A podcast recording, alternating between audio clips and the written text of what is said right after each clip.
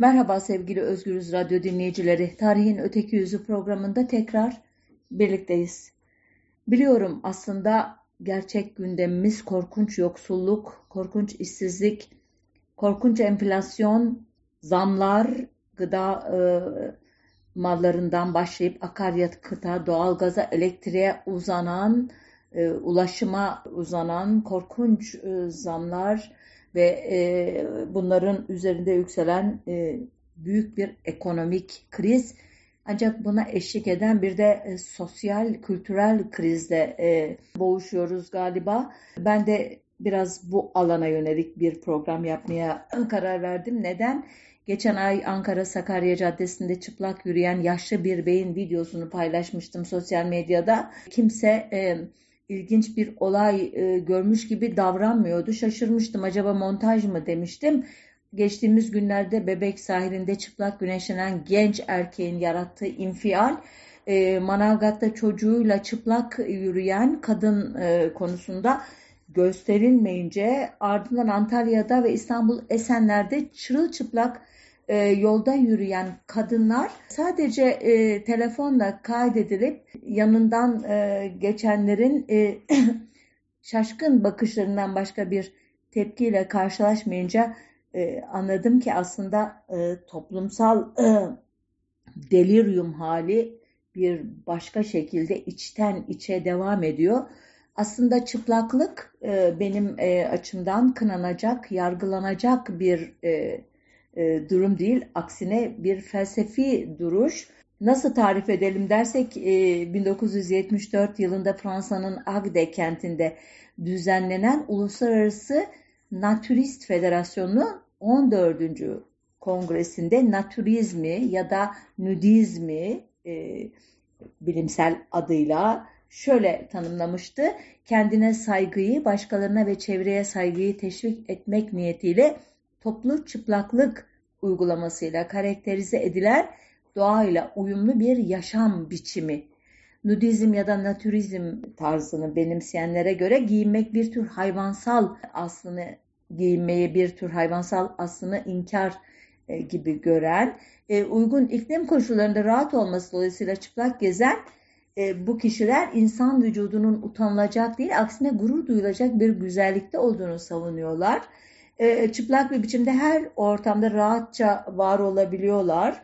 E, ra, güneşlenmek, e, yürüyüş yapmak, sohbetler e, düzenlemek e, çıplaklıkla hiç çelişen şeyler değil. Çıplaklıkla ilgili e, bazı ön yargıları da kısaca özetleyip tarihsel boyutuna geçeceğim izninizle. Öncelikle yeni bir şey değil nudizm ya da naturizm ta antik dönemlerden beri belki bir yaşam tarzı olarak değil ama sanatta özellikle heykelde e, çok e, sık karşımıza çıkmış. E, Helenistik dönemde e, aynı şekilde şaşılacaktır belki Orta Çağ diye adlandırdığımız e, özellikle Hristiyan bağnazlığının egemen olduğu çağlarda da çok önemli kiliselerin unsurları içerisinde çıplak e, erkek heykelleri özellikle çok enteresan işlevler görüyor. E, zaman kaybetmemek için hızlı geçiyorum bunu. Elbette Rönesans e, dönemi çıplaklığın yeniden keşfedildiği antik formların farklı bir bakış açısıyla biraz Hristiyan mistisizmiyle de harmanlanarak yeniden e, temsil edildiği bir dönem ve ardından aydınlanma dönemi diye aklın egemen e, kılındığı ama aslında altta e, sanayileşme ile birlikte kapitalist e, üretim ilişkilerinin palazlandığı dönemin kendine uygun bir üst yapı oluşturduğu e, dönem geliyor. E, 1789 Fransız ihtilaliyle e, e, zirveye çıkan bu dönemin Osmanlı'daki modernleşme e, hamleleriyle de eş zamanlı olduğunu e, söyleyebiliriz. Aynı dönemde 3. Selim'in e, işte modernleşmeci e, hamleleri ile başlayan ardından bazı kesintilerle de olsa 19. yüzyıla kadar onun sonuna kadar e, ivmelenecek bir dönemden söz ediyoruz. Bu e, dönemi uzun uzun anlatmaya girişmeyeceğim. Ancak e, bu dönemde yaşamış ve çıplaklık e, çıplaklığın resmedilmesi e, demek olan nü sanatı ile çok yakından ilişkili bir Osmanlı e, diplomatının Avrupa'daki hikayesiyle devam edeceğim konuya. Bu e, kişi Halil Şerif Paşa e, adını taşıyor. 1831 yılında Kahire'de doğmuş Halil Şerif Bey. Babası Mehmet Şerif Paşa Osmanlı Devleti'nin ünlü e, ne diyeyim ayaklanmacı valisi, Mısır e, valisi Hıdevi Kavalalı Mehmet Ali Paşa'nın sağ kolu imiş ve e, Hariciye Nezaretinde Türk-Arap Muhaberat Müdürlüğü yapıyormuş. Mısır Hıdevi'nin 1855 tarihindeki Paris Uluslararası Sergisine sergi komiseri olarak e, Mehmet Şerif Paşa'nın oğlu genç Halil Şerif'i göndermesi ile başlayan serüven e, günümüze kadar sanat tarihçilerini çok meşgul eden bir konunun da e, gündeme düşmesiyle çok ilintili. E, Şerif Paşa 1855 yılında Paris'e gelince dönemin en önemli sanatçılarıyla tanışma fırsatı elde etmiş e, ve Paris'teki o sırada ikinci imparatorluk dönemi denen o dönemdeki 1852 ile 1870 arasında e, 3. Napolyon'un imparator olduğu dönemde çok e, önemli e, düşünür, aydın ve sanatçılarla yakın ilişki e, kurmuş. Bu ilişkileri e, kurmasının zeminini de 3. Napolyon'a çok yakın olan Jean de Turbe ile evlenmesi ya da e, metres ilişkisi içerisine girmesi olduğu anlaşılıyor. E, bu hanım Gustave Flaubert'in erotik mektuplar gönderdiği Alexander Dumas'ın aşık olduğu hatta e, Prens Napolyon'un da metresi olan bir kişi imiş. E, Flaubert ve Dumas'ın e, Fransız edebiyatının değil sadece dünya edebiyatının da çok önemli isimleri olduğunu biliyorsunuzdur. Bu hanım Halil Paşa'nın e, Paris'te e, yazar, eleştirmen ve sanatçılar e, dünyasına girmesini sağlamış. Özellikle e, 3. Napolyon'un yakın dostu ve büyük bir sanat koleksiyoncusu olan Londra'daki Valence koleksiyonunun da oluşturulmasını sağlayan aristokrat Lord Hertford ile ve yine bir koleksiyoncu olan at tutkunu Jockey Club'ın e, kurucusu Lord Hertford'un üvey kardeşi Lord Seymour ile tanışması Halil Paşa'nın Paris'teki refah düzeyini çok arttırmış e, ve Rue Tabu bölgesinde bir malikane kiralamasına e, mümkün kılmış bu ilişkiler. Burada Boulevard de İtalyan, İtalyan bulvarında yer alan apartmanı e, Halil Paşa'nın Paris'te olduğu dönemde büyük sanat koleksiyonerlerine ev sahipliği yapmış. Mükemmel ziyafetleri, işte müzik ve dans gösterileriyle Paris'in en popüler mekanlarından biri olmasına e, neden olmuş.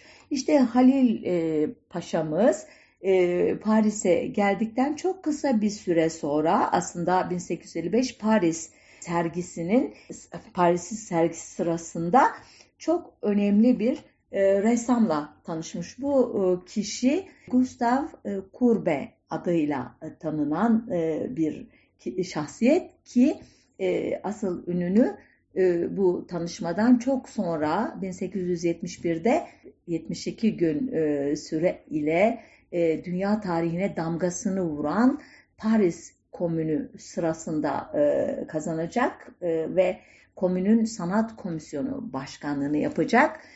Ancak henüz bu 1855 tarihinde bu kadar ünlü değil anladığım kadarıyla.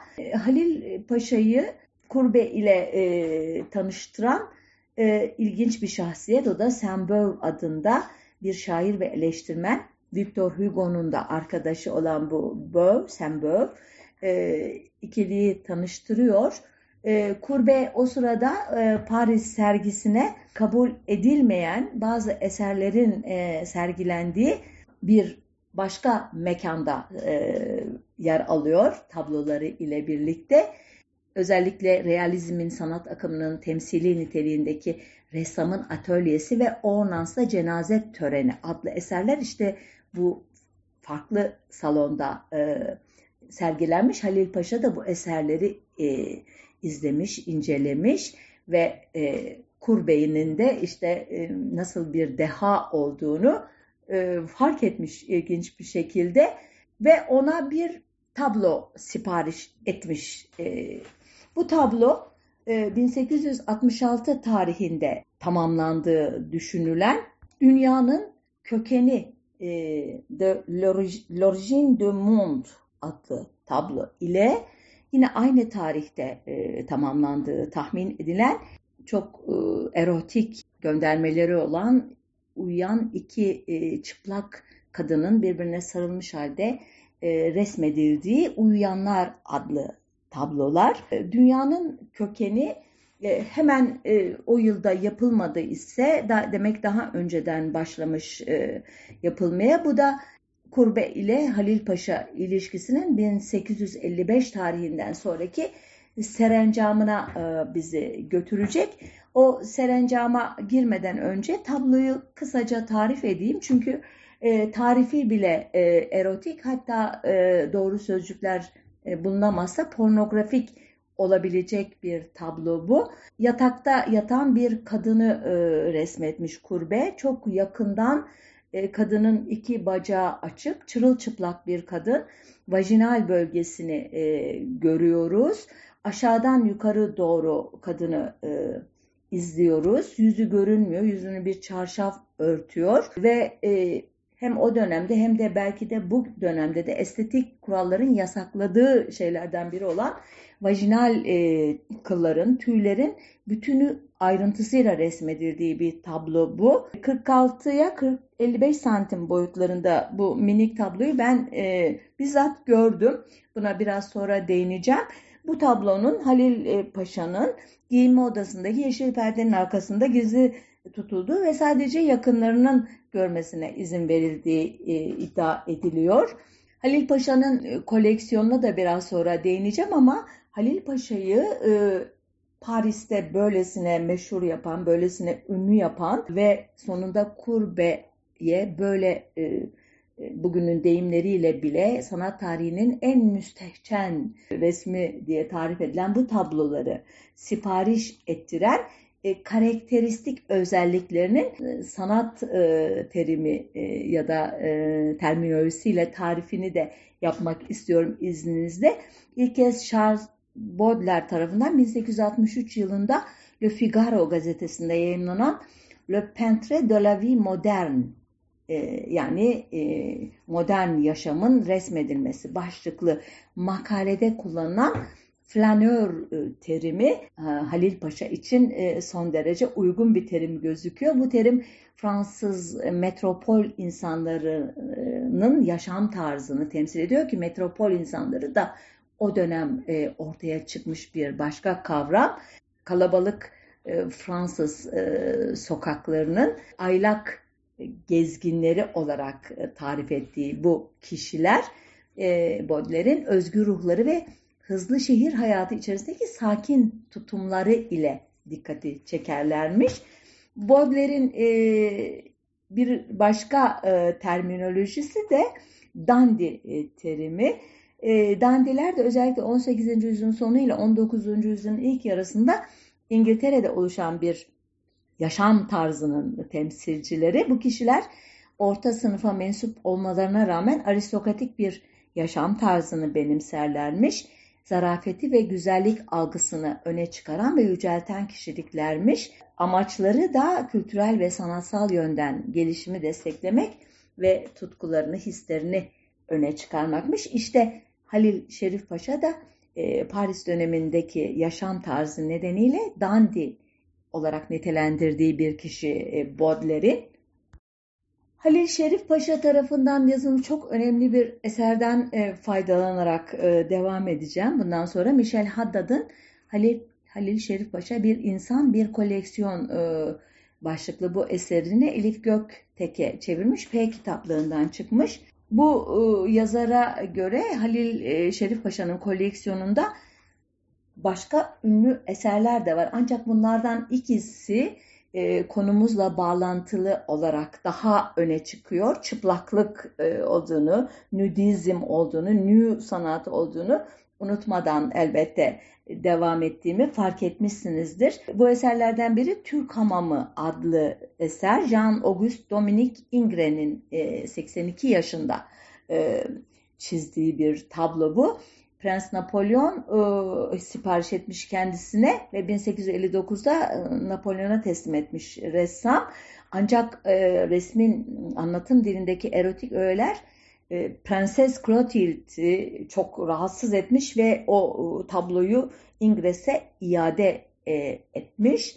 E, ve e, yine bu erotik unsurlarından dolayı elbette en üst seviyede reddedildiği için kimse de sergilemeye cesaret edememiş. Ta ki 1905 tarihinde Salon d'Automne, Sonbahar Salonu adlı o dönemin çok önemli bir ne diyelim e, resim e, etkinliği kapsamında gerçekleştiren İngres e, retrospektif sergisi kapsamında izleyicilerle buluşmuş ki e, sergiyi Pablo Picasso başta olmak üzere 20. yüzyılın Paris sanatının önemli sanatçıları hayranlıkla izlemişler ama e, henüz 1905'e gelmediğimiz dönemlerde e, e, Halil Şerif Paşa bağlamında farkı, farkında olduğunuz üzere bir ikinci eser yine e, çıplaklık e, teması ile e, öne çıkan Eugène Delacroix'ın Cezayirli Kadınlar e, adlı eseri. 1834 yılında bu e,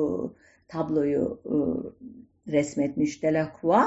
E, bizzat e, Cezayir'deki gözlemlerine dayanarak ki e, Napolyon'un Cezayir'i fethinin ardından 11 Ocak 1832'de önce bir Fas'a gitmiş. E, bu seyahatte Fransa Kralı Louis Philippe'in oluşturduğu bir delegasyon e, kapsamında e, geziye önce bir başka ressam Eugène Isabey e, davet edilmiş ama sanatçı reddedince Delacroix son anda eklenmiş e, listeye. E, sadece e, Fas'a gitmemiş İspanya ve Yemen'i de gezmiş Delacroix ama konumuzu oluşturan bu tabloyu liman mühendisi Victor Poirel'in yardımıyla bir Müslüman haremine girip orada e, gizlice harem kadınlarını göya biraz uzaktan, avludan izleyerek e, oluşturduğu eskizlerden faydalanarak oluşturmuş. Bu tabloda e, sanıyorum uzun süre sansüre uğramış bir tablo. E, daha sonradan Pablo Picasso e, bu tablonun e, kübik bir e, versiyonunu yapmış ve e, 179 milyon dolara satılmıştı sanıyorum 2015 yılında. Halil Paşa'nın oluşturduğu e, koleksiyonda e, kadın figürünün e, öne çıktığını ve kadınların şarkiyatçı bir bakış açısıyla temsil edildiğini söylüyor koleksiyonu inceleyenler. Ancak bu çok doğru değil diyor Haddad gibiler. Çünkü e, sadece 8 adet oryantalist eser satın almıştı Halil Paşa diyorlar ki Halil Paşa'nın 1855 yılındaki sergiden sonraki hayat hikayesini biraz özetleyerek bu koleksiyonun elden çıkarılmasına giden yolu kısaca anlatırsa 1856 e, yılında sadrazama bir e, mektup yazıyor Halil Paşa. Fransızca bir mektup karakterine uygun olarak e, Mısır'dan ayrılma talebini ifade ediyor. Osmanlı Devleti'nin e, emrinde e, çalışmak istediğini söylüyor ve onu Harciye Nezareti kadrosunu alıyorlar. E, yani Mısır e, diplomasisinden çıkıp doğrudan Osmanlı e, hariciyesine geçiyor ve e, 1856'da Atina, 1861'de St. Petersburg elçiliklerinin e, elçilik görevini üstleniyor. 1864'te Paris'e e, atanıyor. Kırım Savaşı'ndan sonra gerçekleşilen Paris Kongresi'nde konferansında görev alıyor. Ve 1865 yılında e, babasının ölümü sonucu büyük bir servetin de mirasçısı oluyor. Ve bu tarihten sonra Paris'te gerçekten bir Halil Şerif Paşa fenomeni başlıyor ki Haddad e, şöyle diyor 19. yüzyıl Paris'inde insanlar siyasal ya da tarihsel bir olay karşısında bir kişi ya da belirli bir halktan etkilenerek kolayca heyecana kapılabiliyorlardı. Modanın, at yarışlarının ve yosmaların Paris'i bu yabancı beyefendinin dile getirilemeyecek kadar şık yeleklerine, kusursuz cilalı çizmelerine, benzersiz bastonlarına, imrenilesi saçlarına, Arap atlarının çektiği arabasına bayılıyordu. Hatta başka tasvirler de yapıyor. Örneğin ilginç e, bulabilirsiniz. İşte kemikli bir eti bile büyük bir zarafetle yemesinden örneğin özel olarak söz ediyor. Demek o dönem için çok e, e, önemli bir e, ne diyelim e, rafine e, tavır e, imiş bu. E, konuklarına e, sunduğu e, yiyeceklerin çeşitli, içkilerin çeşitli, e, sofra takımlarının e, şıklığı falan gibi birçok e, tasvir e, elbette Paris gazetelerinde de karşılık buluyor ki e, köşe yazarları onu e, Asyalı zevk düşkünü, Bulvarda İtalyan'ın Sardanapalus ki bu Asur'un son kralı Sardanapul e, modern Yunanca'da aşırı zevk, lüks ve zenginlik içinde yaşamayı sevenler için kullanılan bir sıfat. Anlıyorsunuz artık e, Halil Şerif Paşa'ya nasıl baktıklarını. Daha yumuşak e, terminolojiler de var. Bulvardaki Türk, şakacıktan diplomat, Osmanlı dandisi gibi ki Osmanlı ülkesinde de elbette bu e, Halil Şerif Paşa'nın hayat tarzı pek e, takdir edilerek, onaylanarak izlenmiyor ama bir özel olarak bir itiraz da olmadığını kendisinin sürekli önemli e, elçiliklere atanmasından anlıyoruz. Sadece Osmanlı basınında Süslü Halil Şerif Paşa diye anıldığını görüyoruz. Sonuçta bu e, görkemli hayat, gösterişli davetler ve bunlara eşlik eden kumar tutkusu, muhtemelen at yarışları falan da var bunun içinde. Korkunç bir ekonomik krize düşmesine neden oluyor. Aslında ekonomik krizinin elbette esas e, kaynağı büyük paralar vererek satın aldığı çok e, değerli tablolar. E, nitekim bunların değeri bugün milyonlarca dolar olarak ifade ediliyor ve bu tabloların e, bir çoğu çok önemli müzelerde e, sergileniyor. E, sonuçta bu e, büyük e, kriz e, sonunda tablolarını satışa çıkarmak zorunda kalıyor. Elbette ekonomik krizden sonra yapacağı ikinci işte e, İstanbul'a dönmenin yollarını aramak. İstanbul'dan e, kendisine yeşil ışık yakılıyor ama şartlardan biri elindeki çıplak kadın e, resimlerini mutlaka çıkarması. Ama Halil Şerif Paşa bütün eserlerini satmak zorunda kalacak kadar büyük bir kriz içinde. Bu koleksiyonun satışının duyurulması için Fransa'nın önemli gazetelerinde çıkmış pek çok e, yazı var. Bunlardan biri L'Artiste dergisinde ünlü Fransız edebiyatçı Théophile Gautier'in e, e, yazısı. Ondan bir pasaj okumak istiyorum. Böylece koleksiyonun e, niteliğini de biraz daha iyi anlayacağınızı tahmin ediyorum. Şöyle diyor Gautier, her resim dikkatle seçilmiş. Aralarında bir tane bile kötü resim, tek bir sahte inci yok. Her sanatçının en saf elmaslarından biri burada. Bu koleksiyon pek öyle kalabalık değil. En fazla yüz tablo. Ama seçkin bir koleksiyon. Resimlerle dolu bu mücevher kutusunda ne sahte taşlar var ne de sahte inciler. Her sanatçı en saf elmaslarından biriyle temsil ediliyor. Çok tekrar etmiş. Ben de ayıklamamışım. Okuyuverdim. Özür dilerim. Devam ediyorum. Bir Müslüman çocuğunun oluşturduğu ilk resim koleksiyonu sayılması gereken bu nadir koleksiyonun sahibine şaşmaz bir beğeni kusursuz bir sezme yeteneği, içten bir güzellik tutkusu yol göstermiş. Eski başyapıtlara duyulan saygı burada modern başyapıtlara duyulan sevgiyle birleşmiş. Geçmişe taparcasına saygı duyulması günümüze duyulan hayranlığa en küçük bir zarar vermemiş. Bugünün ustaları geçmiş zaman ustalarıyla yan yanalar. Hak bilir bir gelecekte dehanın tüm karşıtlıkları kabul eden o değişken eşitliği içinde atalarından aşağı kalmayacakları hissediliyor. bir müze bu koleksiyondan her türlü rekabete girilebilecek yapıtları gönül rahatlığıyla ödünç alabilir. Evet, gerçekten her yönüyle değerlendirilmiş bir koleksiyon Gautier tarafından ancak bu müthiş değerli mücevher kutusu Halil Paşa'nın eserleri satın alırken ödediği toplam fiyattan çok düşük bir fiyata toplamda 638 bin franga alıcı bulmuş. İddiaya göre Halil Paşa müzayededen sonra şöyle demiş. Hayat ne garip. Kadınlar beni aldattı, kumar yıktı ve resimlerim büyük paralar getirdi.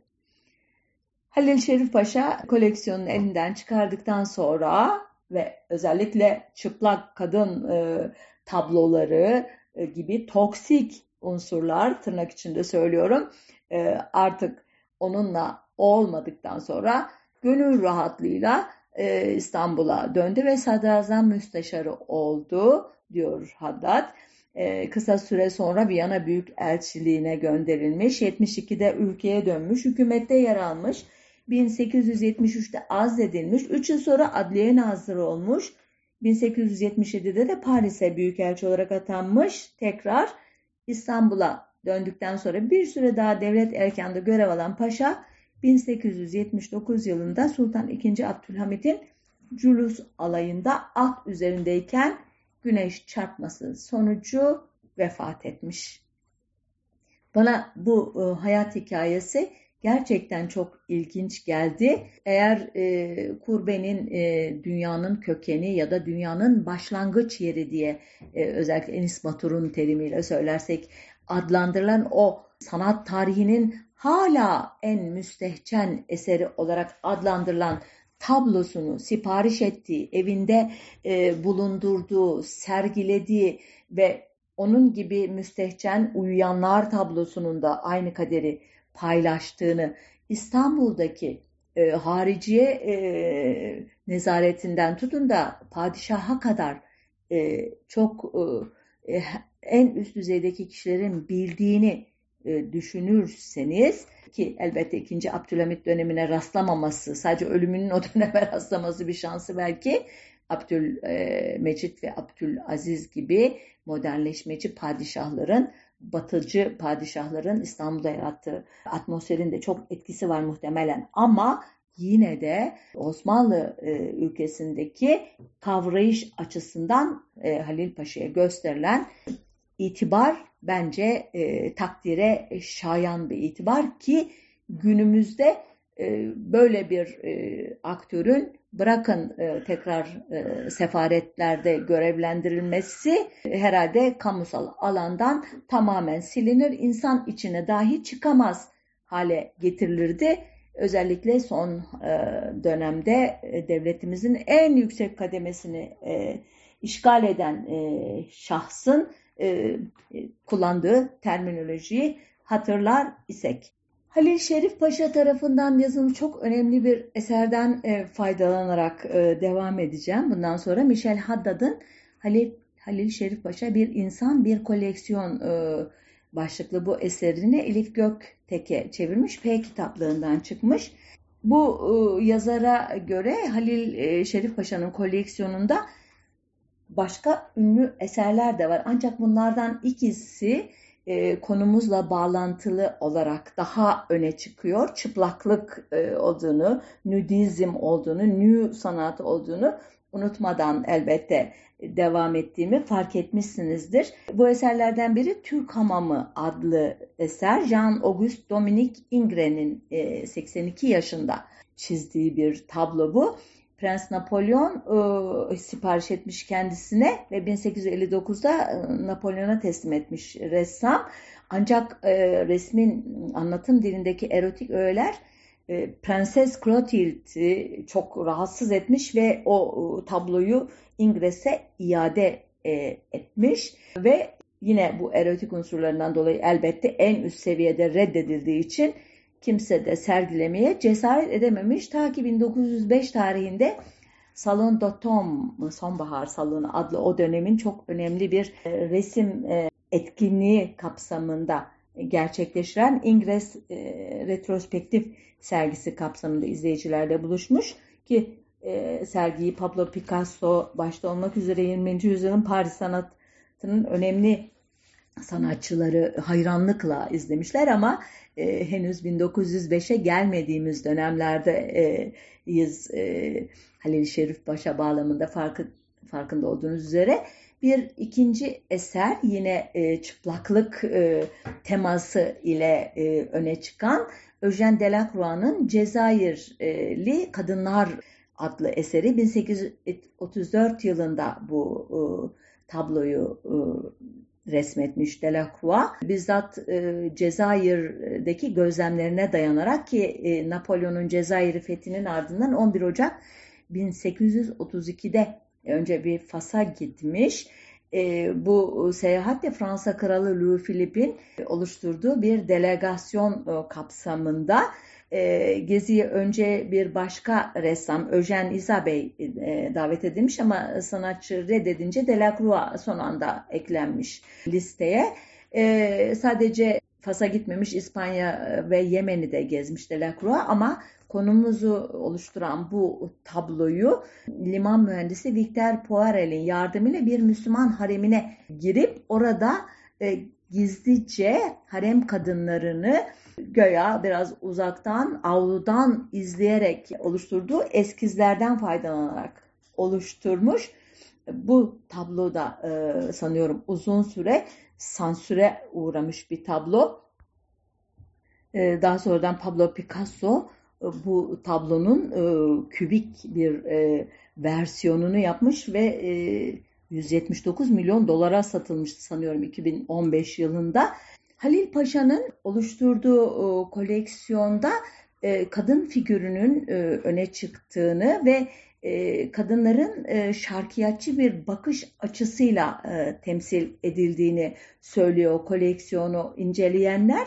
Ancak bu çok doğru değil diyor Haddad gibiler. Çünkü sadece 8 adet oryantalist eser satın almıştı Halil Paşa diyorlar ki Halil Paşa'nın 1855 yılındaki sergiden sonraki hayat hikayesini biraz özetleyerek bu koleksiyonun elden çıkarılmasına giden yolu kısaca anlatırsam 1856 yılında sadrazama bir mektup yazıyor Halil Paşa. Fransızca bir mektup karakterine uygun olarak. Mısır'dan ayrılma talebini ifade ediyor.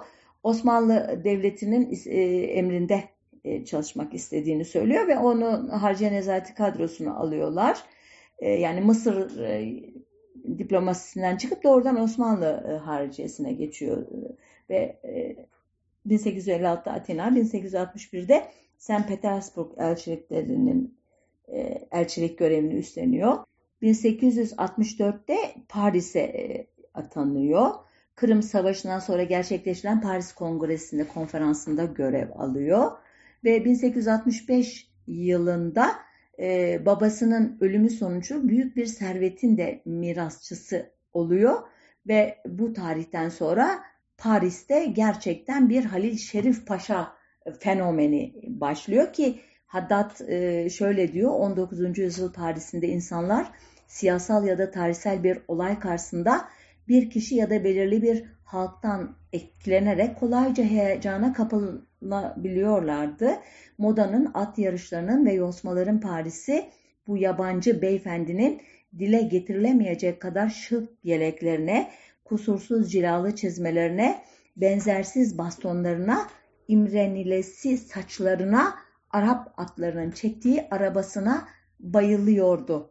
Hatta başka tasvirler de yapıyor. Örneğin ilginç e, bulabilirsiniz. İşte kemikli bir eti bile büyük bir zarafetle yemesinden örneğin özel olarak söz ediyor. Demek o dönem için çok e, e, önemli bir e, ne diyelim e, rafine e, tavır e, imiş bu. E, konuklarına e, sunduğu e, yiyeceklerin çeşitli, içkilerin çeşitli, e, sofra takımlarının e, şıklığı, falan gibi birçok e, tasvir e, elbette Paris gazetelerinde de karşılık buluyor ki e, köşe yazarları onu e, Asyalı zevk düşkünü, Bulvarda İtalyan'ın Sardanapalus,u ki bu Asur'un son kralı Sardanapul e, modern Yunanca'da aşırı zevk, lüks ve zenginlik içinde yaşamayı sevenler için kullanılan bir sıfat. Anlıyorsunuz artık e, Halil Şerif Paşa'ya nasıl baktıklarını. Daha yumuşak e, terminolojiler de var. Bulvardaki Türk, şakacıktan diplomat, Osmanlı dandisi gibi ki Osmanlı ülkesinde de elbette bu e, Halil Şerif Paşa'nın hayat tarzı pek e, takdir edilerek, onaylanarak izlenmiyor ama bir özel olarak bir itiraz da olmadığını kendisinin sürekli önemli e, elçiliklere atanmasından anlıyoruz. Sadece Osmanlı basınında Süslü Halil Şerif Paşa diye anıldığını görüyoruz. Sonuçta bu e, görkemli hayat, gösterişli davetler ve bunlara eşlik eden kumar tutkusu, muhtemelen at yarışları falan da var bunun içinde. Korkunç bir ekonomik krize düşmesine neden oluyor. Aslında ekonomik krizinin elbette e, esas e, kaynağı büyük paralar vererek satın aldığı çok e, değerli tablolar. E, nitekim bunların değeri bugün e, milyonlarca dolar olarak ifade ediliyor ve bu tabloların e, bir çoğu çok önemli müzelerde sergileniyor. Sonuçta bu e, büyük e, kriz sonunda tablolarını satışa çıkarmak zorunda kalıyor. Elbette ekonomik krizden sonra yapacağı ikinci işte İstanbul'a dönmenin yollarını aramak. İstanbul'dan kendisine yeşil ışık yakılıyor ama şartlardan biri elindeki çıplak kadın resimlerini mutlaka çıkarması. Ama Halil Şerif Paşa bütün eserlerini satmak zorunda kalacak kadar büyük bir kriz içinde. Bu koleksiyonun satışının e, duyurulması e, için e, Fransa'nın önemli gazetelerinde çıkmış pek çok e, yazı var. Bunlardan biri L'Artiste dergisinde e, ünlü Fransız edebiyatçı Théophile Gautier'in e, e, yazısı. Ondan bir pasaj okumak istiyorum. Böylece koleksiyonun e, niteliğini de biraz daha iyi anlayacağınızı tahmin ediyorum. Şöyle diyor Gautier, her resim dikkatle seçilmiş. Aralarında bir tane bile kötü resim, tek bir sahte inci yok. Her sanatçının en saf elmaslarından biri burada. Bu koleksiyon pek öyle kalabalık değil. En fazla yüz tablo. Ama seçkin bir koleksiyon. Resimlerle dolu bu mücevher kutusunda ne sahte taşlar var ne de sahte inciler. Her sanatçı en saf elmaslarından biriyle temsil ediliyor. Çok tekrar etmiş. Ben de ayıklamamışım. Okuyuverdim. Özür dilerim. Devam ediyorum.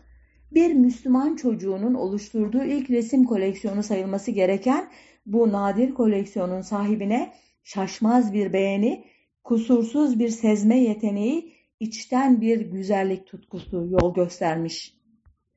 Eski başyapıtlara duyulan saygı burada modern başyapıtlara duyulan sevgiyle birleşmiş. Geçmişe taparcasına saygı duyulması günümüze duyulan hayranlığa en küçük bir zarar vermemiş. Bugünün ustaları geçmiş zaman ustalarıyla yan yanalar. Hak bilir bir gelecekte dehanın tüm karşıtlıkları kabul eden o değişken eşitliği içinde atalarından aşağı kalmayacakları hissediliyor bir müze bu koleksiyondan her türlü rekabete girilebilecek yapıtları gönül rahatlığıyla ödünç alabilir. Evet, gerçekten her yönüyle değerlendirilmiş bir e, koleksiyon Gautier tarafından ancak bu müthiş değerli mücevher kutusu Halil Paşa'nın eserleri satın alırken ödediği toplam fiyattan çok düşük bir fiyata toplamda 638 bin franga alıcı bulmuş. İddiaya göre Halil Paşa müzayededen sonra şöyle demiş. Hayat ne garip. Kadınlar beni aldattı, kumar yıktı ve resimlerim büyük paralar getirdi. Halil Şerif Paşa koleksiyonunu elinden çıkardıktan sonra ve özellikle çıplak kadın e, tabloları e, gibi toksik unsurlar tırnak içinde söylüyorum e, artık onunla olmadıktan sonra gönül rahatlığıyla e, İstanbul'a döndü ve sadrazam müsteşarı oldu diyor Haddad. e, kısa süre sonra Viyana Büyük Elçiliğine gönderilmiş. 72'de ülkeye dönmüş, hükümette yer almış. 1873'te azledilmiş. 3 yıl sonra adliye nazırı olmuş. 1877'de de Paris'e büyükelçi olarak atanmış. Tekrar İstanbul'a döndükten sonra bir süre daha devlet erkanda görev alan paşa 1879 yılında Sultan II. Abdülhamit'in Culus alayında at üzerindeyken güneş çarpması sonucu vefat etmiş. Bana bu e, hayat hikayesi gerçekten çok ilginç geldi. Eğer e, kurbenin e, dünyanın kökeni ya da dünyanın başlangıç yeri diye e, özellikle Enis Batur'un terimiyle söylersek adlandırılan o sanat tarihinin hala en müstehcen eseri olarak adlandırılan tablosunu sipariş ettiği, evinde e, bulundurduğu, sergilediği ve onun gibi müstehcen uyuyanlar tablosunun da aynı kaderi paylaştığını İstanbul'daki e, hariciye e, nezaretinden tutun da padişaha kadar e, çok e, en üst düzeydeki kişilerin bildiğini e, düşünürseniz e, ki elbette ikinci Abdülhamit dönemine rastlamaması, sadece ölümünün o döneme rastlaması bir şansı belki Abdülmecit ve Abdülaziz gibi modernleşmeci padişahların, batıcı padişahların İstanbul'da yarattığı e, atmosferin de çok etkisi var muhtemelen. Ama yine de Osmanlı e, ülkesindeki kavrayış açısından e, Halil Paşa'ya gösterilen e, itibar bence e, takdire şayan bir itibar ki günümüzde e, böyle bir e, aktörün bırakın e, tekrar e, sefaretlerde görevlendirilmesi e, herhalde kamusal alandan tamamen silinir, insan içine dahi çıkamaz hale getirilirdi. Özellikle son e, dönemde e, devletimizin en yüksek kademesini e, işgal eden e, şahsın e, kullandığı terminolojiyi hatırlar isek.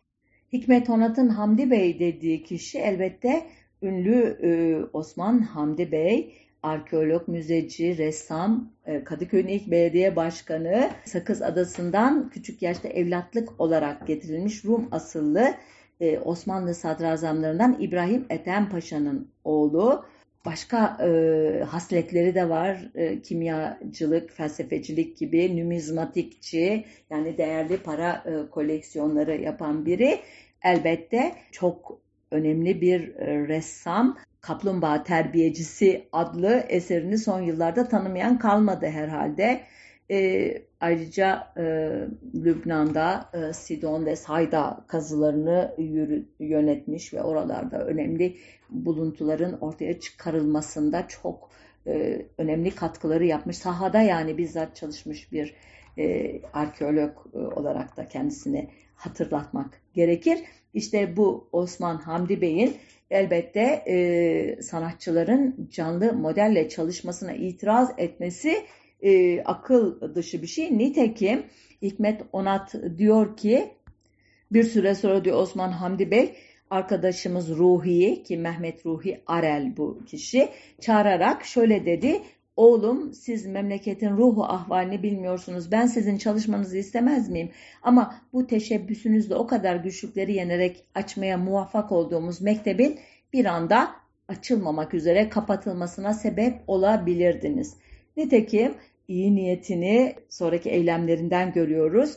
E, adım adım sanayi nefiseye ilk e, erkek modeller geliyor ki bunlar başlangıçta Afrika kökenli siyahiler ya da yaşlı Yahudiler.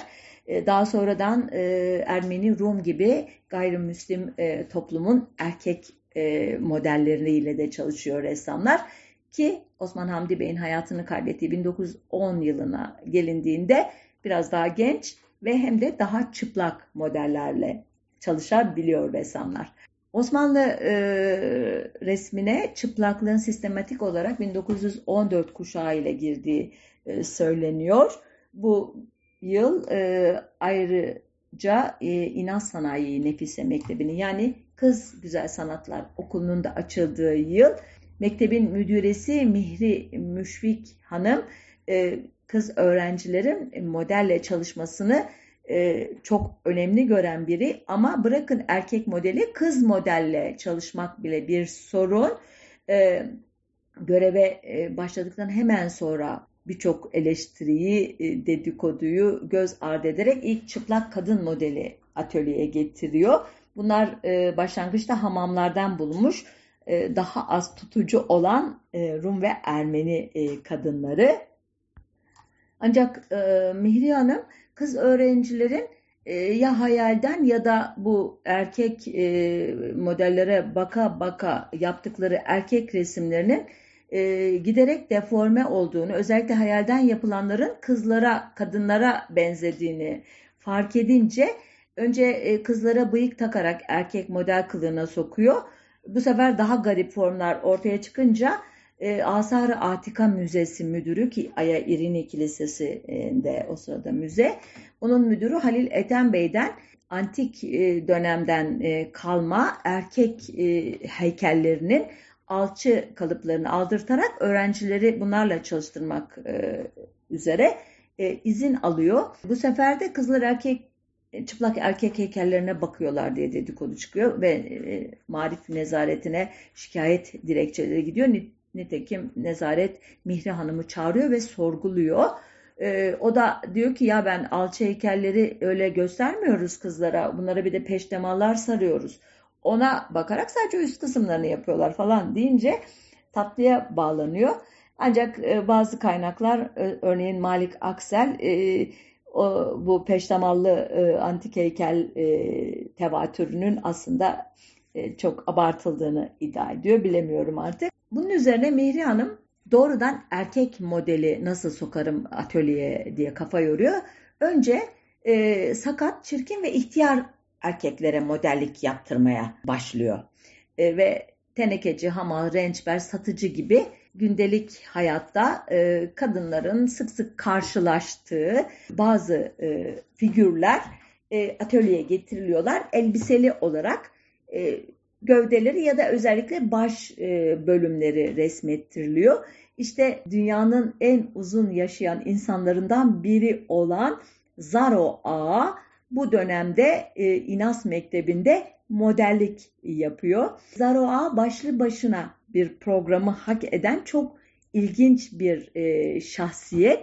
Nüfus kaydına göre 1777'de pasaportuna göre 16 Şubat 1774'te Bitlis'in Mutki e, ilçesinin Meydane köyünde doğmuş bir Kürt. Pasaport nereden çıktı derseniz bu ilginç hayat hikayesinin önemli bir parçası. Onu dediğim gibi şimdi anlatmayacağım. Köyü Şerif Mirza aşiretine bağlıymış e, mezar taşına bakılırsa babasının adı Şemsi olan Zaro Ağa doğduğunda tahta 1. Abdülhamit oturuyormuş. Ardından sırasıyla 3. Selim, 4. Mustafa, 2. Mahmut, Abdülmecit, Abdülaziz, 5. Murat, 2. Abdülhamit, 5. Mehmet Reşat ve Vahdettin'i ve Cumhurbaşkanı Atatürk'ü görmüş ve e, 1934 yılında 28 Haziran'ı 29 Haziran'a bağlayan gece Şişli Etfal Hastanesi'nde e, kendi ifadesine göre 160 yaşında sessiz sedasız gözlerini hayata yummuş. İşte bu Zaro Ağa e, Mihri Müşfik Hanım'ın bu e, canlı modelle çalıştırma döneminde e, modellik yapan kişilerden biri. Ancak kısa sürmüş işi kendisi vazgeçmiş. Neden vazgeçtiğini çok orijinal üslubuyla şöyle anlatıyor. Kızlar hep bana bakıyorlar, gözlerini benden ayıramıyorlar. Üstelik bir çubuk alıyorlar. Perspektif oluşturmakta kullanılan kurşun kalemi kastediyor. Onu uzatıyorlar. Sonra ahabiyle göz kırpıyorlar. Sonra başımı yanağımı okşayırlar. Buraya bak, beri bak dirler. Hangisine bakayım bilmirem. Hepsi de huriler gibi bir iki tane olsa neyse. Emme ben bu kadar kızı ne deyim? Aha gelemem vallah dedim diyor. İşte bu dönemde e, kadın ressamlarımızdan Belkıs Mustafa, Celile Hikmet, Melek Celal Sofu e, nü çalışmaları e, yapmışlar. E, ayrıca Mihri Müşfik Hanım'ın da elbette aynalı gözdesi çok ünlü bu o, ünlü çalışmalardan Melek Sofu'nun model ismi resmiyle birlikte. Bu kadın e, model meselesini çok radikal biçimde çözen olay 1917 Bolşevik devriminden sonra e, Çarlık Rusyası'nın e, işte e, rejim yanlısı unsurları e, olan genel adıyla Beyaz Ruslar diye adlandırılan e, kesimin İstanbul'a e, gelmesiyle yaşanıyor. E, Beyaz Rus e, kadınları hem e, kadın e, güzel sanatlar okulunda hem erkek güzel sanatlar okulunda modellik yaparak bütün tabuları kırıyorlar ki bu kadınlar e, sadece e, sanata yaptıkları bu katkıyla değil İstanbul'un e, yaşam tarzına, eğlence alışkanlıklarına, kadın giyimine ve maalesef e, birçok e, uyuşturucu e, malzeme, e, madde kullanımı gibi kötü alışkanlıklara yaptıkları katkılarla da tarihe geçmişler. Başlı başına bir program konusu e, bir gün İstanbul'un Levanten kültürünü ve bunların bir uzantısı olan Beyaz Rus e, kültürünü anlatmak isterim size. Evet, bu e, nokta e, koyayım konuya dedim ama e, hatırlıyorum ki Gustav Courbet'in Dünyanın Kökeni ya da Dünyanın Başlangıç Yeri tablosuna modellik yapan o başı görünmeyen sadece vajinal bölgesi görünen kadının kim olduğu meselesi sanat tarihçilerini günümüze kadar meşgul etti ve e, buna verilen cevabı ileride e, anlatacağım demiştim. O sözümü tutayım. Yakın tarihte e, bu kadının Kurbe'nin sevgilisi olan aynı zamanda e, ressamın Amerikalı sanatçı dostu James Whistler'la da romantik bir ilişkisi olduğu belirtilen İrlandalı model Joanna Heffernan'a ait olduğuna inanılıyordu. Ancak e, son yapılan araştırmalar modelin yine Halil Şerif Paşa'nın metresi Paris Operası'nın eski dansçılarından Constance Quenio olduğunu ortaya çıkardı. Resmin e, yapıldığı dönemde 34 yaşında olan Constance, e, Halil Paşa'nın ilgisini çekmek için diğer ünlü metresi Marie-Anne de Turbay ile rekabet ediyormuş. Bazıları o dönemde bir genel evi de işleten de Turbay'ın da resme modellik yaptığına inanıyormuş. Sonuçta e, Konstans'ta e, oydaşmalarına neden olan e, ip ucu e, Fransız yazar Alexander Dumas Fis'in, e, oğul Alexander Dumas'ın yani ki baba üç silahşörün meşhur yazarı Alexander Dumas. E, bu kişinin Fransız e, kadın yazar ama erkek kılığında e, yazar George Sand arasındaki bir yazışmalarda görmüşler. Mektuptaki bir bölümde kimse öyle bayan Kuneol'un en hassas ve en göz alıcı iç kısmını boyayamaz yazıyormuş. E, Constance e, Queno 1908'de öldüğünde eşyalar arasında Kurbe'nin imzasını taşıyan ve kırmızı çiçekli kamelya demetini tasvir eden bir tabloda çıkınca sanat tarihçileri artık demişler ki bulduk e, kahramanımızı. Son bir not, e, Kurbe'nin e, bu tablosuna ve diğer kadınları çıplak resmeden eserlerine nazire olarak ya da bir feminist karşılık olarak Orlan adlı bir sanatçının 1995'te Müze d'Orsay'da e, yine sergilenen e, bir eseri e, ki serginin adı Maskülen e, idi. E, Savaşın Kökeni adını taşıyor. Le Origine de Guerre adını taşıyor. Görkemli yaldızlı bir çerçevede sergilenen bu tablo kurbenin çalışmasının biçimini, rengini ve tonlarını aslına uygun olarak yeniden üretiyor diyor sanat tarihçileri. Örtü hassasiyetle yeniden üretilir ve fotoğraf çerçevenin orijinaline sadık görüntüsünü içerir. Ancak kadın vücudunu ereksiyon halindeki penisi gösteren bir erkeğin aktör Jean-Christophe Bouvet'nin montajıyla değiştirmiştir Orlan ve savaşın kökeni aracılığıyla Lacan'ın fallusu bir arzu gösterenine asimile etme kavramını örneklediği açıktır diyor. Bu sanat tarihi terimlerini aynen okuyorum. Gerisi size kalıyor açımlamak. Ee, ki burada dik penis ya da fallus egemen gücü ve erkekliği e, çağrıştırmak içindir. Orlan'a göre yapıtın adından da anlaşılacağı gibi erkek organı yalnızca cinsiyetler arasındaki savaşın kökeninde değil, aynı zamanda da evrensel şiddetin kökenindedir. Onun yaratıcısıdır deyip çıplaklık konulu programımıza nokta koyuyoruz. Haftada bir başka e, konunun öteki yüzünde buluşmak üzere. Hoşça kalın, sağlıcakla kalın diyorum.